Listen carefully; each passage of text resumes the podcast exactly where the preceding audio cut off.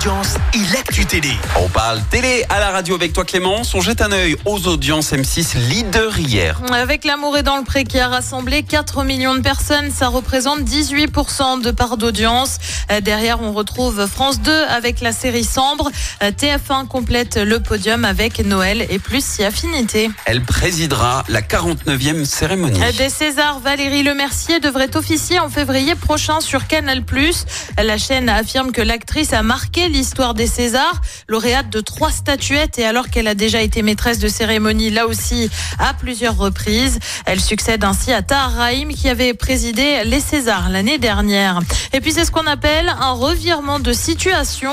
Vincent De Dienne devait officier pour le retour de... Tu es le maillon faible. Seulement voilà, l'humoriste a déclaré ne plus avoir envie de faire le maillon faible.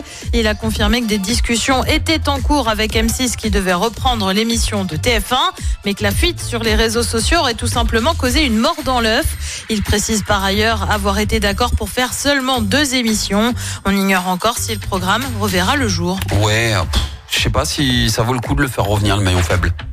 Et Moi, je le voyais vachement bien dedans pour le coup. Bah avec Vincent, ouais, mais t'as vu? Pour Mais seulement deux là- émissions en plus, donc euh, non. J'ai bien peur que malheureusement ça ait causé la fin du truc. ouais. Et voilà.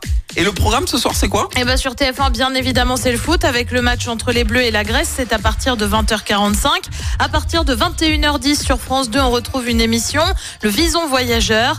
Euh, sur France 3, c'est une série, Belfond, avec Stéphane Bern au casting. Et puis sur M6, c'est La France, un incroyable talent. Ah là là là là, c'est chaud parce que du coup, euh, je peux pas faire les deux. Je ferai en replay La France un incroyable talent et, euh, Et le le- foot. et le foot en direct évidemment. Bah, bien sûr. Oui, foot ça tu peux pas faire en replay, c'est compliqué. Non, c'est, c'est- ouais non. Bah on- t'as pas on le plaisir, quoi. spoiler en oui, plus. t'as pas le plaisir. On verra ce que ça donne niveau audience demain matin. En attendant, on retourne en 2005 pour le retour des hits avec Madonna. Voici un gap.